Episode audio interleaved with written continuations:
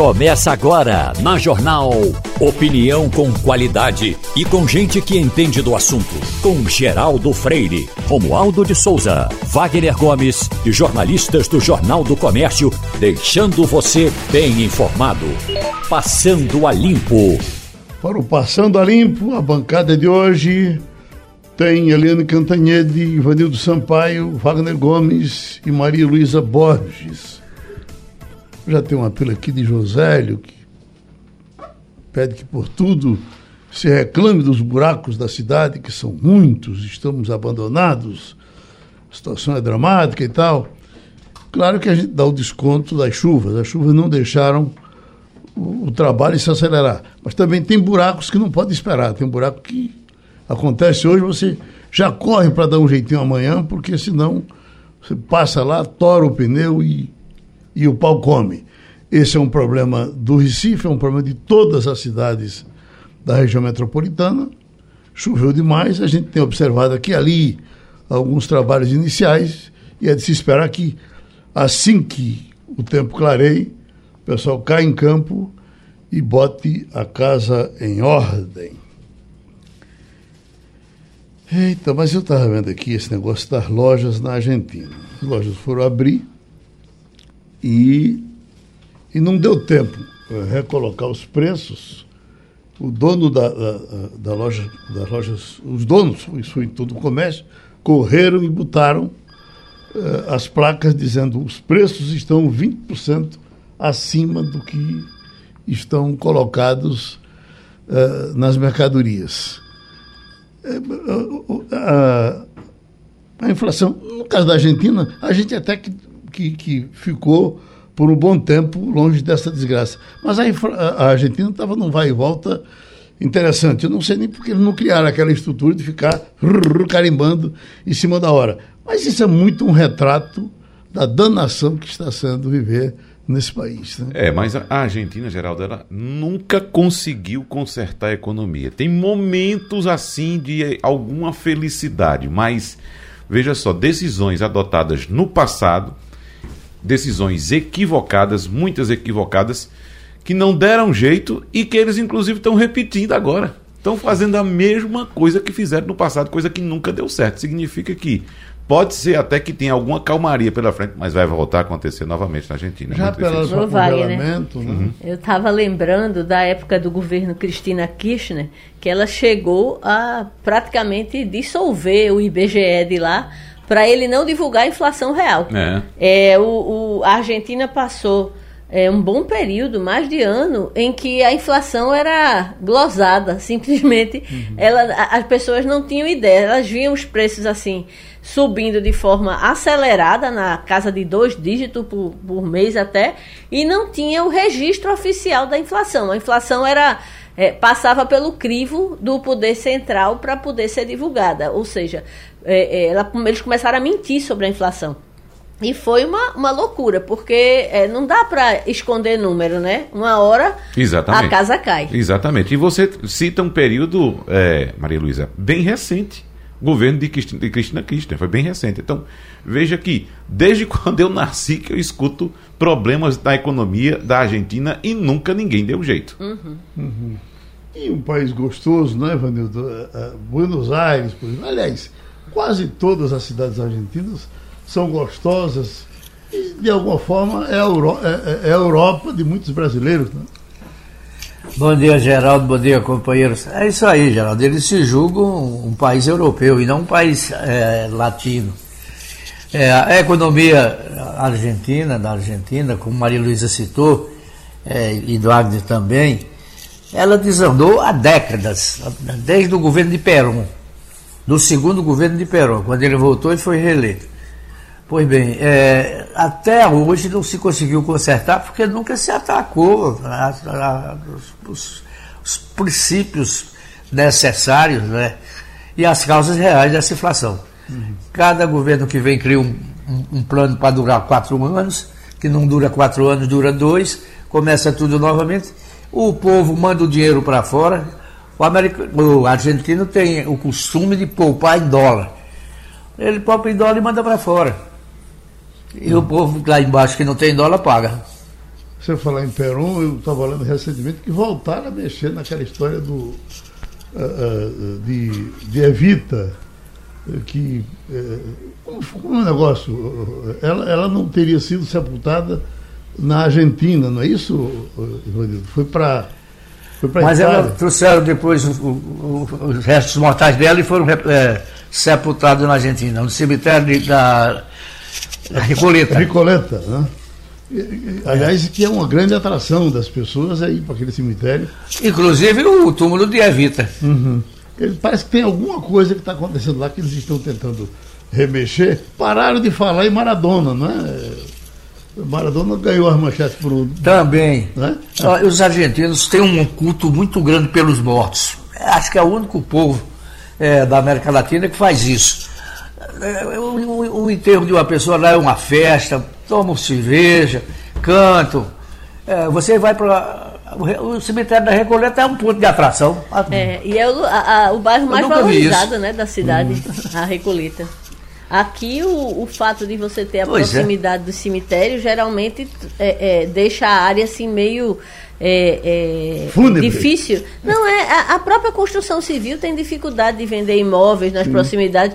No, na, em Buenos Aires, a Recoleta é o bairro mais valorizado da cidade, né? É o bairro é mais chique. Eu realmente não gostaria de morar perto do cemitério, nem, nem da Recoleta. Geraldo, o povo não só mora, mas tem cafés, restaurantes. a vida, o, o principal é, é, é, teatro da cidade fica numa distância próxima. Então, na verdade, eles cultuam isso. Há uma, uma, um, um, respeito, uma reverência aí grande. Tem uma região do México também que, tá, que tem esse, esse, esse ritual. Ah, o, o, o México, México comemora, tem... geral, do dia de finados. Isso. Sei. Muito forte, né, Ivanildo? Uhum.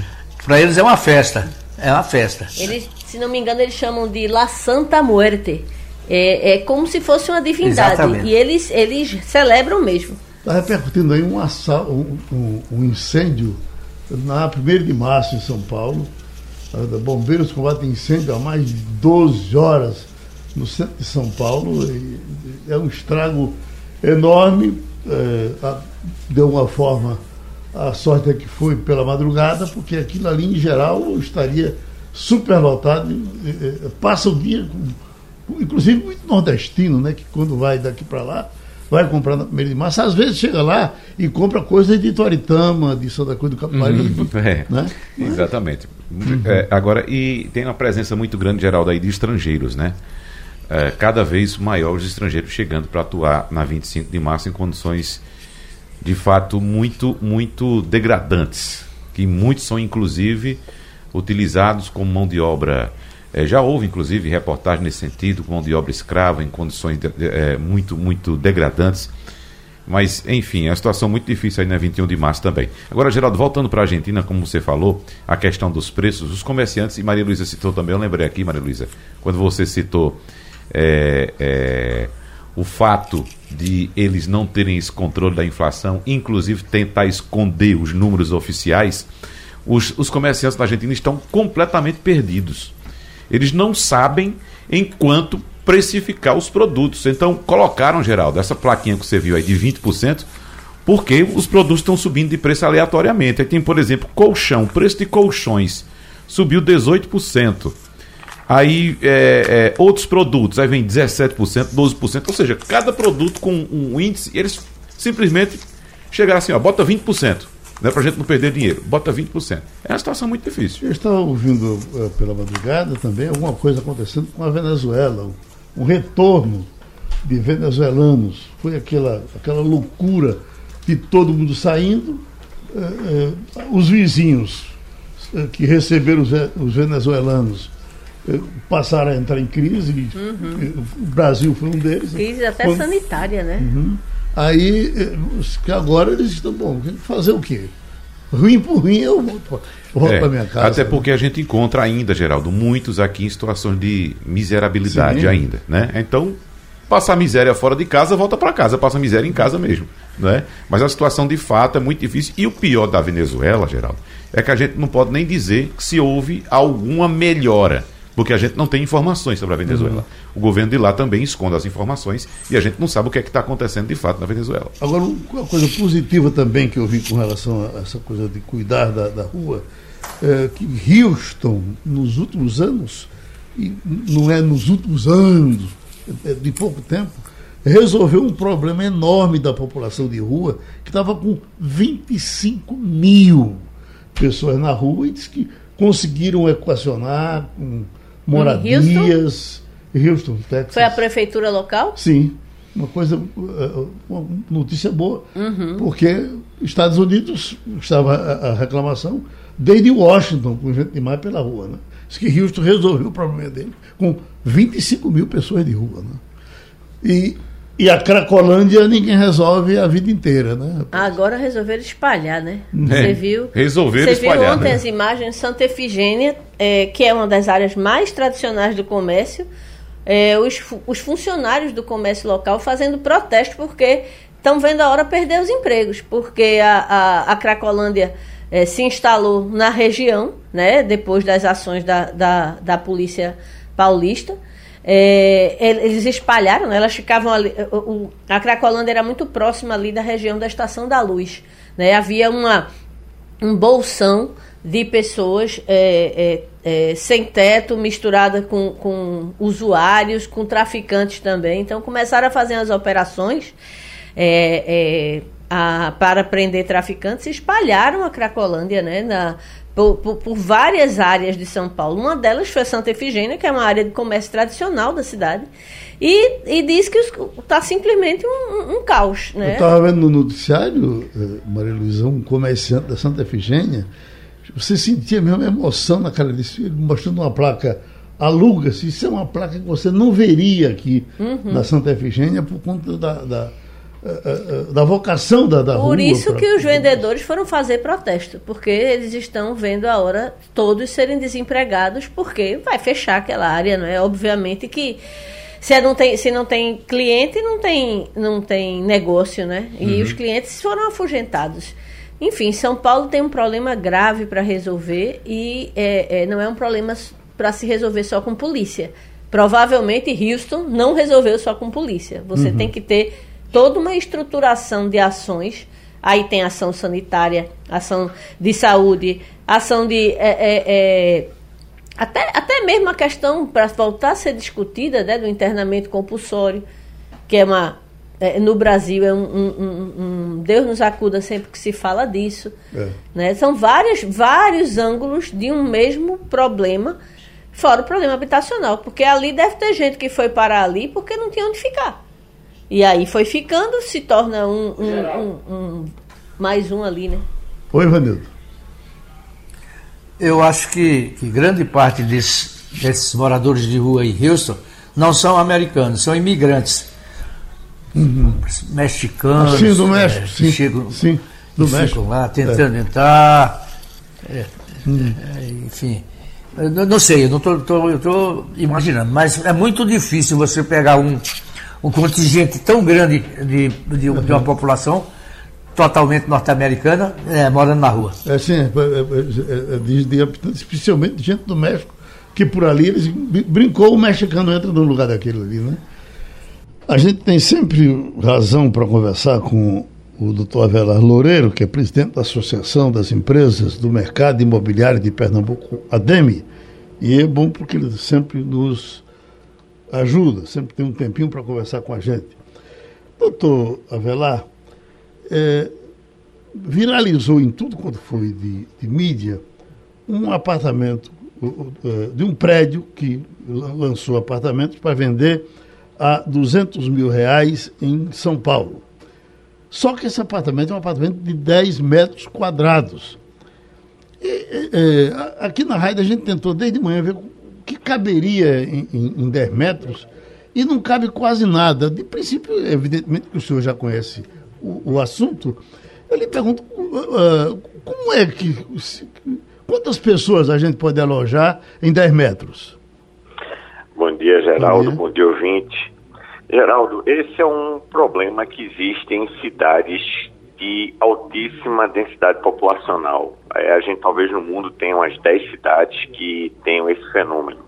É, a mais conhecida é Tóquio. A uhum. gente sempre ouviu falar em até casulos que as pessoas é, ocupam durante a noite entre um dia e outro do trabalho, na jornada de trabalho. Isso dá muito pela dificuldade de deslocamento das pessoas nessas cidades, é, mega cidades. Tóquio, por exemplo, tem 40 milhões de habitantes, a Grande São Paulo, mais de 20. É, e aí as soluções vão aparecendo. É, nesse caso específico, o, na realidade, o quarto, que é um, o apartamento, na realidade é um quarto, é, ele tem 10 metros quadrados, mas há o, toda uma infraestrutura fora que alguns cômodos que teria no quarto passam a ser desnecessários. Por exemplo, uma lavanderia coletiva, uma uhum. cozinha coletiva, é, áreas de lazer e de descanso coletivos. É quase como se fosse um hotel, na realidade, né? Uhum. É, e dentro ali do quarto você tem até um, um apoio mínimo, não é nem uma cozinha, é um lugar para esquentar uma comida, uma bancada para você é, guardar suas coisas, mas não é um apartamento verdadeiramente que uma família possa habitar. Hum, então isso, isso não serve como inspiração para a gente atacar os nossos problemas aqui de jeito nenhum? Não, os nossos problemas aqui terão ser, ser atacados com outras soluções. É, e essas soluções existem. É, o que a gente falta, como eu sempre digo, é um projeto de longo prazo. A gente, em uma geração, consegue resolver todo, toda sorte de problema. Os próprios países asiáticos, a, a, eu falei do Japão, mas a gente tem a Coreia, tem Hong Kong, Singapura, Todos esses países, numa geração, resolveram seus problemas de habitação, de transporte, é, de educação, principalmente. Esse talvez seja o básico de todos e a mola propulsor é, do desenvolvimento, desde que se tenha uma estratégia, desde que se tenha um plano de longo prazo que dure não um governo, mas sim uma geração inteira. Aqueles Singapuras que o Brasil uh, fez tanta farra para eles, inclusive com quando Maluf era candidato, me parece que a presidente da República, porque ele teria feito em São Paulo alguns. Aquilo também foi um projeto uh, uh, que, que não deu certo? Não, deu certo. O problema é que não foi continuado. É uhum. É exatamente esse o problema. Entra gestão, sai gestão e não se aproveita o que se tem de bom. Ali foi o começo de uma solução que não foi dada continuidade. Porém, no estado de São Paulo, é, o projeto Singapura em si, que era na cidade de São Paulo, é, ele não foi continuado, mas foi criado um fundo estadual e municipal de é, habitação que fez com que metade de todos os imóveis do Minha Casa Minha Vida no Brasil fossem construídos em São Paulo. Isso é um absurdo, porque São Paulo não tem um déficit proporcional maior do que o resto do Brasil, pelo contrário mas eles tinham um plano, tinha organização e tinha efetivamente os recursos para alavancar com o Minha Casa Minha Vida. Uhum. Wagner? Presidente Avelar Loureiro, essa realidade de adensamento em São Paulo, que o senhor citou agora há pouco, já é visível também aqui em Pernambuco? Eu faço essa pergunta porque recentemente nós tivemos um índice de aluguel apontando que o aluguel do Recife só não é mais caro que o de São Paulo, ou seja, somos o segundo aluguel mais caro do país, presidente. Bom dia, Wagner. É, na realidade, o nosso problema aqui não é superadensamento. Se a gente verificar que as áreas centrais do Recife são pouquíssimo habitadas, a gente tem o contrário, tem uma baixíssima densidade e falta de utilização correta dos espaços. É, devido a vários entraves, vamos ter até um, um, um seminário agora no final do mês com o Ministério Público tratando dessa temática, do que fazer para reverter isso. A gente tem várias ideias, vários caminhos o próprio plano diretor já aponta na, as soluções. O que a gente precisa é criar alguns consensos aqui e, como eu digo, uma estratégia de ataque do problema para trazer a população que hoje mora na periferia para a parte central do Recife. Ivanildo? Bom dia, doutor Avelar. É, as recentes chuvas mostraram o problema habitacional que nós temos na região metropolitana. O senhor fala que a gente tem áreas disponíveis, mas eu pergunto, essas áreas não seriam essas áreas de risco que já estão ocupadas? Não, é, Ivanildo, na realidade o que a gente tem são áreas no centro do Recife, área bastante que tem infraestrutura, e a ideia seria o seguinte, cada vez que eu trago um, um morador da periferia para o centro do Recife, eu descompacto a periferia, ou seja, essa densidade toda que existe hoje na periferia, que está no lugar errado, deveria estar na mais, mais na parte central, onde tem estrutura, passa a não existir se as pessoas migram. Ou seja, hoje uma pessoa que hoje está no lugar de altíssima vulnerabilidade lá na periferia pode ir para um lugar dentro da própria periferia que vai ser desocupada pelo deslocamento de uma outra família para o centro do Recife, fazendo com que a gente possa ter intervenções nessas áreas de risco para que não ocorra isso no futuro, ou seja, as pessoas não teriam mais que ocupar essas áreas extremamente perigosas. Doutor Velar, evidentemente que a, a, a, o bem da cidade interessa a todo mundo. Não falta um, um, uma, um aliançamento com empresários para que se invista eh, eh, nos subúrbios, nos morros. Se a gente vai, por exemplo, Alto do Pascoal, Morro da Conceição, em diversas áreas tem, tem, tem segurança, tem ônibus, é, mas o que fa falta um lugar para trabalhar. Quase ninguém trabalha no morro. Tem que descer para trabalhar embaixo. Não teria como convencer alguém a investir perto dessas pessoas, não? Veja bem, infelizmente a legislação urbanística não, não, não é amigável para construções formais é, nessas áreas das ex, é, que estão exatamente abrangendo as regiões periféricas, os morros principalmente. Então, não há uma, um deslocamento formal devido a essa dificuldade de, de legislação. Obviamente que o empresário vai onde a oportunidade está, mas também aonde há uma segurança jurídica, onde há também, é, é, vamos dizer assim, a formalização do negócio, porque se você tem um ambiente que há uma concorrência desleal devido à informalidade, um, um empreendedor formal ele não vai poder se estabelecer ali. E se a própria legislação urbanística não permite ou dificulta bastante, aí é que não vai acontecer mesmo. Uhum. Maria Luísa? Doutor Avelar, muito bom dia. No início desse programa, é, a gente estava comentando algum, alguns aspectos da economia argentina. E uma coisa que a gente falou é que você tem na Argentina uma realidade em que a região da Recoleta, onde fica o principal cemitério da cidade, é uma, a região mais valorizada de toda Buenos Aires. E comparamos com a situação nossa aqui, onde a, a, a a estar próximo de uma região de cemitério é, faz me, meio que afugenta a, as pessoas, o mercado imobiliário é, é, é, é, meio que não, não, não gosta muito da área porque sabe que as pessoas não, não é, não aderem né, a, a essa, esse tipo de, de imóvel. O que, é que pode ser feito para mudar? Porque nós temos, o senhor falou aí do centro, o bairro de Santa Mara é um dos bairros com maior infraestrutura, com avenidas largas, com é, é, saneamento, é, com toda a infraestrutura urbana montada, mas ele tem essa característica de ser um bairro próximo, onde, onde a, o principal cemitério da cidade se localiza. Como é que se muda essa, essa mentalidade e faz as pessoas é, parar de ter medo de, de dos mortos? É, veja bem, é, eu não acredito que exista essa versão total a, a morar próximo ao cemitério. Eu dou um exemplo é, que em São Paulo, o cemitério do Morumbi é no meio do bairro do Morumbi e é talvez também uma das regiões mais valorizadas de São Paulo. O que falta aqui, o que faltava na realidade, era uma legislação que permitisse um adensamento ali naquela região de Santa Amaro. E volto a dizer, o plano diretor atual, ele foi direcionado para que aquela região toda, como outras também, outras centralidades, venham a se firmar nas próximas décadas, ou seja, em uma geração. Se o plano diretor que nós temos hoje não for descaracterizado nos próximos anos, talvez em uma geração a gente tenha uma cidade melhor, mais adensada, em várias centralidades, por exemplo, Encruzilhada, é, Afogados, Boa Viagem, Casa Amarela é, e outras mais.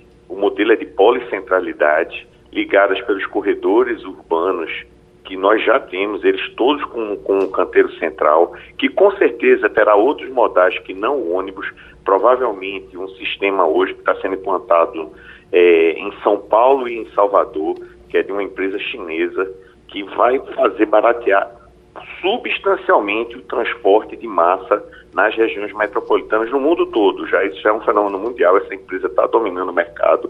No Brasil já tem todos esses dois projetos sendo entregues. O de, o de São Paulo está sendo entregue ligando o aeroporto de Congonhas ao Morumbi, é, em, em, Salvador ligando o elevador Lacerda ao lado mais periférico para dentro da Baía de Todos os Santos É, e isso vai mudar muito a vida das pessoas em uma geração, porque a gente vai ver isso sendo construído de agora para frente. Os adensamentos nas policentralidades e o, a cidade orientada para o transporte, ou seja, uma nova visão de transporte urbano. Ok, presidente Avela Loureiro, a gente agradece a sua participação no Passando a Limpo. Essa coisa de tentar driblar a, a inflação, eu queria só um pequeno exemplo. Eu, eu estava lendo hoje um economista que dizia que ó, a bobagem que era essa história de botar é, o, no posto de gasolina o que era com o ICMS e o que passou a ser sem o ICMS.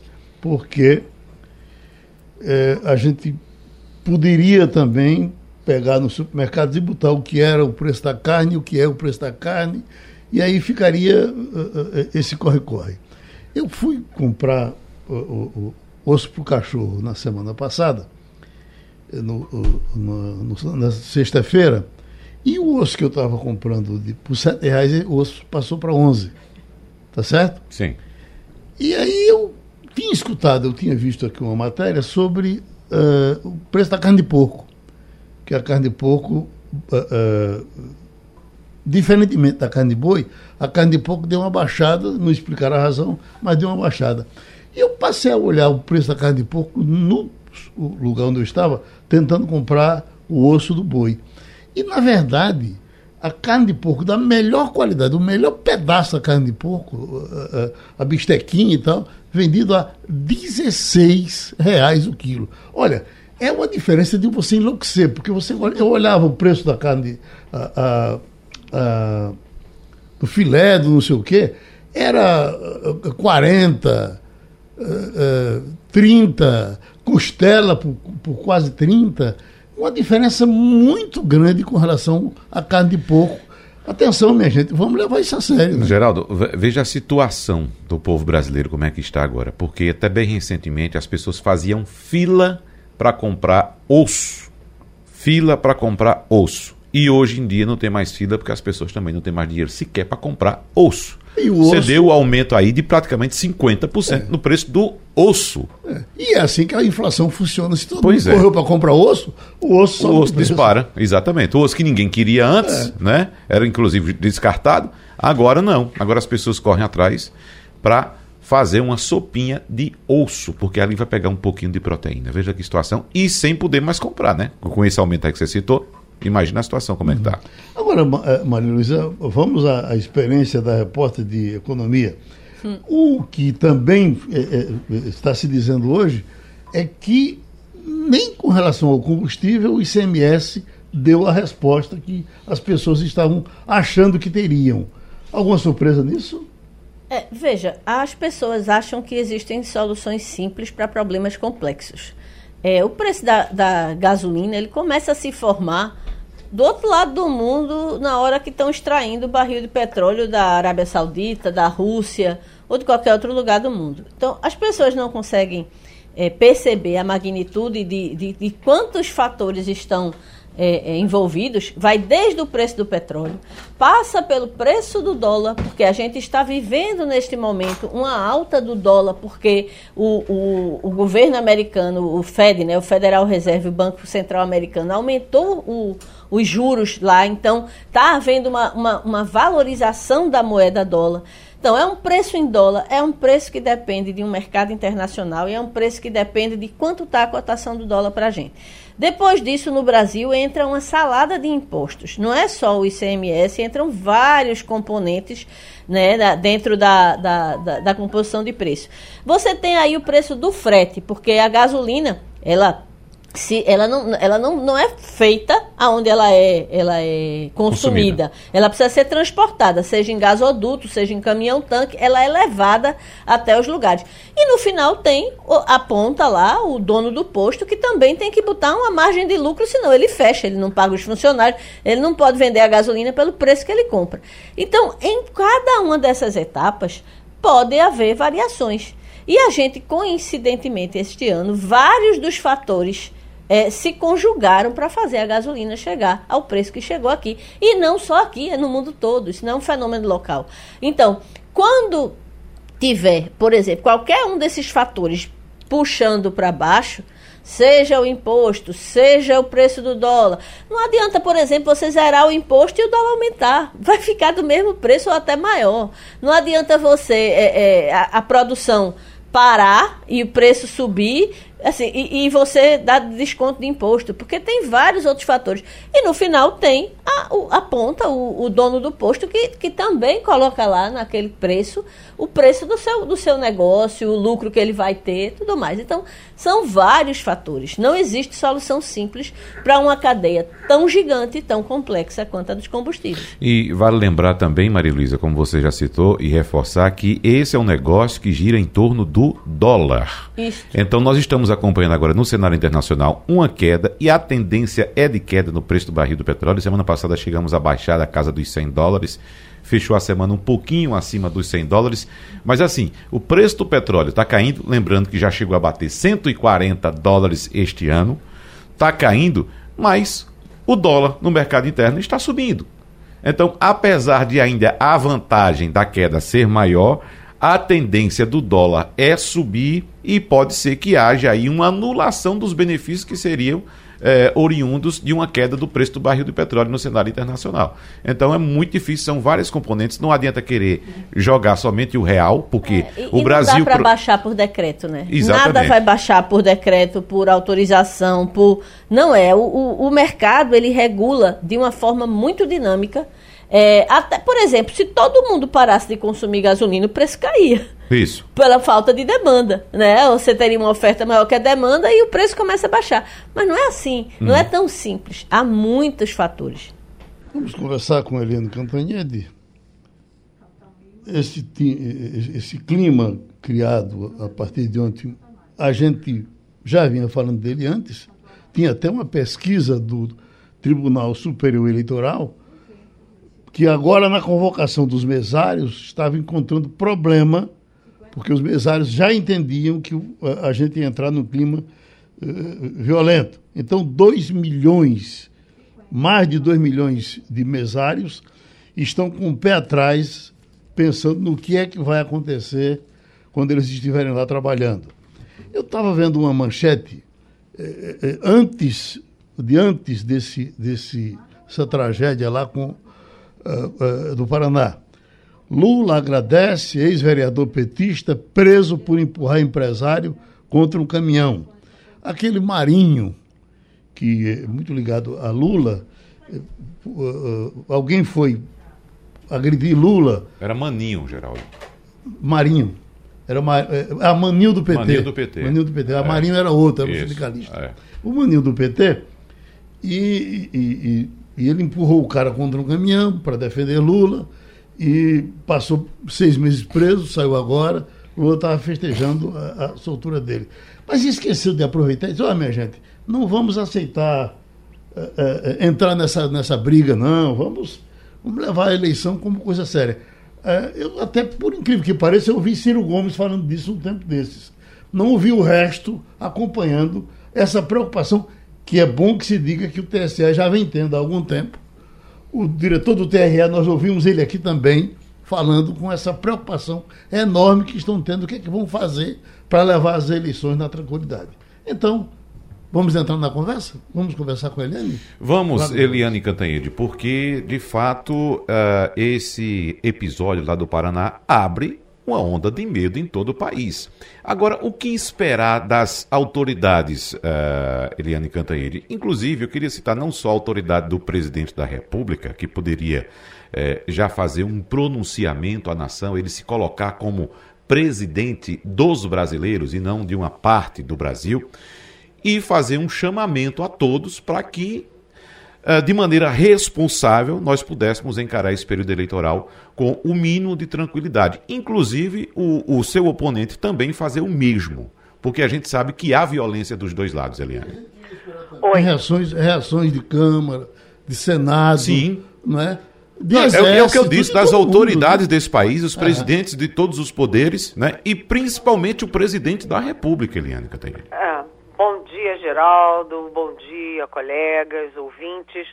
Sim, todos têm responsabilidade nisso. Agora, o presidente da República, num sistema presidencialista como o Brasil, com tanta visibilidade que ele tem, com tanto seguidor que ele tem nas redes sociais, nessas passeatas, motocicletas, etc., ele tem que parar de ser agente de convocação da violência e ser um agente de pacificação do país. Né? É totalmente inadmissível que se chegue aonde a gente chegou. E aí eu lembro que o presidente do TSE, do Tribunal Superior Eleitoral, o ministro Luiz Edson Fachin, estava em Washington semana passada e ele fez um alerta em Washington. O alerta dele é o temor de que no Brasil haja casos mais graves na eleição do que a invasão do Capitólio nos Estados Unidos depois da derrota do Donald Trump. E naquele momento todo mundo achou que o Edson Fachin estava exagerando, mais grave do que aquilo, mas o Edson Fachin não estava exagerando coisa nenhuma. E o que que o presidente Jair Bolsonaro fez? Usou a live de quinta-feira para reagir contra o Fachin, dizer que aqui no Brasil não vai ter invasão de coisa nenhuma, mas aproveitou para dizer, olha, cada um sabe o que, que tem que fazer antes das eleições antes das eleições. Gente, aí o sujeito que é bolsonarista roxo pega um carro, ele dirigindo, a mulher dele com um bebezinho no colo, no banco de trás, ele armado vai para a festa do cidadão lá em Foz do Iguaçu, né, a festa de aniversário de 50 anos do, do cidadão, que fez uma festa petista, pró-Lula e tal, e ele ameaça, diz que vai voltar, vai lá matar todo mundo, deixa a mulher em casa, volta armado e mata o sujeito, o rapaz, no dia do aniversário dele. Matou por quê? Nem se conheciam, provavelmente. Ninguém na festa sabia quem era. Matou porque ele era petista. Então, se eu sou bolsonarista, eu mato o petista. E isso significa que se eu sou petista, eu posso matar o bolsonarista. O presidente da República tem enorme responsabilidade, né? Sempre em tudo, mas no caso de uma violência crescente como essa, a responsabilidade maior é dele. Agora é preciso que o Congresso se mobilize, que as instituições brasileiras, o Supremo, a mídia e também as entidades tipo OAB, ABI, para baixar esse incêndio. Né? Gente, tiro, morte, não. Democracia se faz com voto, não é com tiro e morte. Se está assim há três meses da eleição, sabe-se lá o que, que vai acontecer até outubro. Ô, ô Eliane, só fazendo um complemento aqui, eu estava lendo ontem pela manhã uma coluna escrita pelo jornalista uh, Hélio Gaspari, a quem eu respeito muito, e, evidentemente, essa coluna foi escrita antes desse episódio, que isso foi publicado no jornal do domingo, certamente, no máximo até o sábado, a meio-dia, ele estava escrevendo essa, essa, essa coluna. Mas diz o seguinte: só o primeiro parágrafo. Está em circulação mais um expediente de magia para tumultuar a eleição. Ainda no nascedouro, nada indica que prospere, mas convém registrar sua existência. Afinal, as conversas chegaram a pessoas que já viram muita coisa e elas não gostaram do que ouviram. Então ele relata uh, um processo que está em andamento para tumultuar a eleição, que a gente sabe muito bem que há interesse sim nesse tumulto da eleição aqui eh, no Brasil. Eliane, é só para pontuar porque de fato parecia um sinal que Hélio Gaspar estava recebendo né, de tudo que poderia acontecer. E olha lá, já viemos de, daquele episódio lá em Minas Gerais, do drone com, com uh, excrementos. Tivemos no final de semana também uma bomba que foi explodida num evento do PT, até culminar nesse episódio agora. Então veja que em curto espaço de tempo a gravidade que esse processo tomou, Eliane. Pois é, nessa coluna do Hélio Gaspari, ele considera duas hipóteses de simplesmente cancelarem as eleições. Cancela suspende a apuração, suspende o resultado e você aí dá uma prorrogação de mandatos. prorrogação de mandato do presidente Jair Bolsonaro, dos deputados, dos senadores, dos governadores e vai por aí afora. Nunca aconteceu isso, nem na ditadura militar. O Brasil teve uma ditadura militar com alternância de nomes no poder. Era o general, é, general é, Figueiredo, general Geisel, o general, é, o general Médici, ou seja, nem na ditadura militar você teve prorrogação de mandato. E o Hélio Gaspari considera a hipótese de estarem armando isso. É, uma das hipóteses, segundo ele, seria ter um apagão, a luz acabar, né, a energia acabar no meio da votação, as urnas eletrônicas não concluírem as votações, e aí isso é o pretexto para se adiar o resultado e tal. Isso só pode ser tomado se o presidente da República tiver apavorado com a hipótese de perder a eleição. E aparentemente ele está dando sinais, sim, de que está é, com medo de perder as eleições. É, a gente viu já uma, um, jogar um, uma bomba de cocô é, perto, bem próximo dos manifestantes de um ato de campanha, de um comício de campanha do Lula no Rio. A gente teve um tiro que até hoje não está explicado, ninguém entendeu o que, que era, numa vidraça da Folha de São Paulo, em São Paulo, e aqui em Brasília uma coisa gravíssima. Jogaram estrume, cocô, ovos no carro do, do juiz Renato Borelli.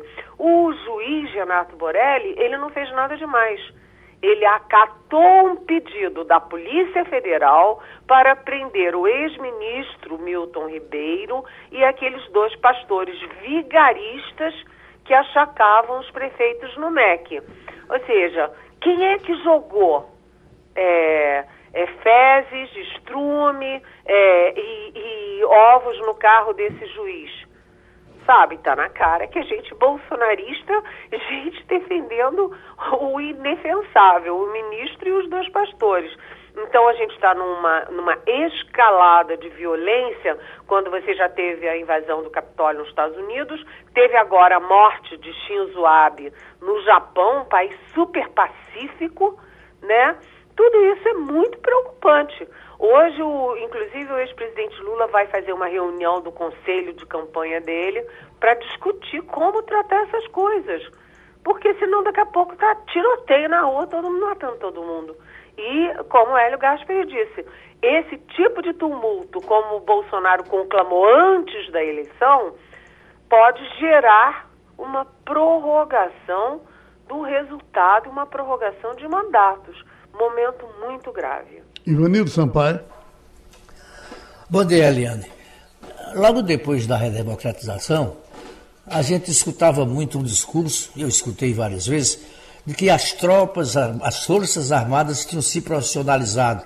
Estavam nos quartéis cumprindo sua missão constitucional e bababá, bababá, bababá. Eu pergunto a você, nós temos hoje militar candidato a governo de Estado, ao Senado Federal, candidato a deputado, a, deputado federal, militar candidato a prefeito de município. Acabou essa cultura de militar profissional e entregue as suas tarefas constitucionais? Isso é mais um, um, fruto da presidência do Bolsonaro? Oi, Ivanildo, com certeza isso é mais um efeito colateral da presidência do Bolsonaro. Né? A gente tem pelo menos 50 candidatos militares, todos da reserva, até porque né, o Exército e as Forças Armadas criaram uma regra de que se você sai para ser candidato, você não volta. Até aqui, como é que era? Você vai, você é militar, você concorre, se você perde, você volta para a tropa. E a partir de agora, não. Então, todos os 50 candidatos são candidatos da reserva. Mas o que mais me preocupa não é isso porque militar é um cidadão e tem direito a concorrer. Né? Isso não me preocupa. O que me preocupa é como o Bolsonaro vem engolindo um general atrás do outro. Isso sim, peguem as fotos do general Braga Neto e do próprio atual ministro da Defesa, o general Paulo Sérgio, antes. Eles tinham uma cara boa, uma cara confiável, sabe, respeitável, a tropa gostava. Agora vocês pegam as fotos e as imagens dos dois, do Braga Neto, repito, e do Paulo Sérgio, sempre com ar zangado, sem o franzido, com uma coisa de ódio. O Bolsonaro está engolindo generais depois de ter demitido o ministro da Defesa, general de quatro estrelas, e os três comandantes, todos eles oficiais de quatro estrelas, top de carreira. Então, todo mundo que está dentro do palácio com Bolsonaro, participando de reunião de campanha, é isso é deletério. Governos venham, governos vão. O governo Bolsonaro vai embora em algum momento, ou agora, ou daqui a quatro anos, ou seja lá quando for, e as Forças Armadas ficam como? Quem vai controlar essa contaminação? Maria Luísa Borges. Bom dia, Eliane.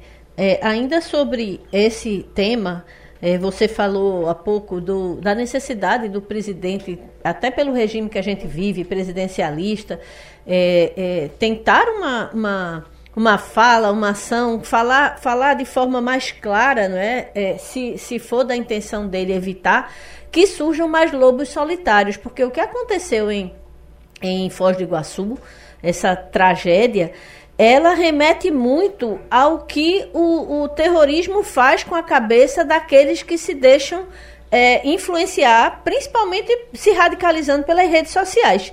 Né? A gente viu ataques desse tipo acontecerem em nome de, de, de um Deus, em nome de, de, de, uma, uma seita, uma fé.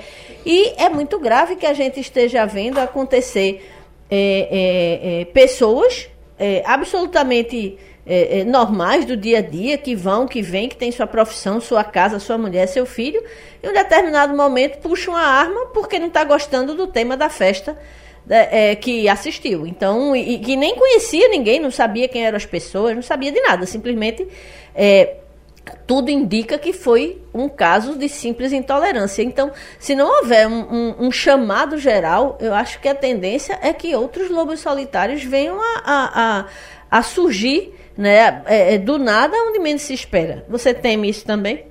Temo, Maria Luísa, temo e mais. Além dos lobos solitários, essas pessoas que são emprenhadas pela internet, emprenhadas pelo discurso do ódio, né? O sujeito levar a própria mulher com um bebê no colo, com uma arma na mão, né, numa festa em que depois ele volta para matar o dono da festa, realmente é inacreditável. Quantas pessoas, quantas milhares de pessoas são suscetíveis a esse tipo de discurso do ódio? Isso é uma coisa, mas mais do que a questão do lobo solitário, das pessoas individualmente, me preocupa o armamento da população. Passou praticamente, é, é, sabe, assim, em branco um movimento que teve no sábado em Brasília, um movimento que se chama Pro Armas pela Liberdade eu não sei o que, que arma tem a ver com liberdade. Né? Aí vieram caravanas de São Paulo, de Minas, de Goiás, né? todo mundo em Brasília, coração da República, fazendo apologia de armas, com discurso presença do filho 03 do presidente Bolsonaro, o deputado Eduardo Bolsonaro. O grande organizador desse evento foi um sujeito que é parceiro do Eduardo Bolsonaro em programas e aulas da internet de como comprar armas, civil comprar armas e munições. Isso foi na frente da Catedral de Brasília para juntar Deus com armas. Eu não conheço nada mais anti-Deus do que arma. Deus é vida, arma é morte. É tiro, é morte. O Helene pedindo a redução de ICMS nas armas. Né? Exatamente. Imagina. E mais, né? É, o Ivanildo está falando das Forças Armadas. O Bolsonaro jogou no lixo os três decretos de monitoramento do Exército sobre armas em mãos de civis. Hoje o Exército não tem mais o controle que tinha sobre as armas e munições nas mãos dos civis. Então, o meu medo não é ter um golpe com Forças Armadas. As Forças Armadas não vão chegar ao ponto de fazer golpe com Bolsonaro, capitão insubordinado.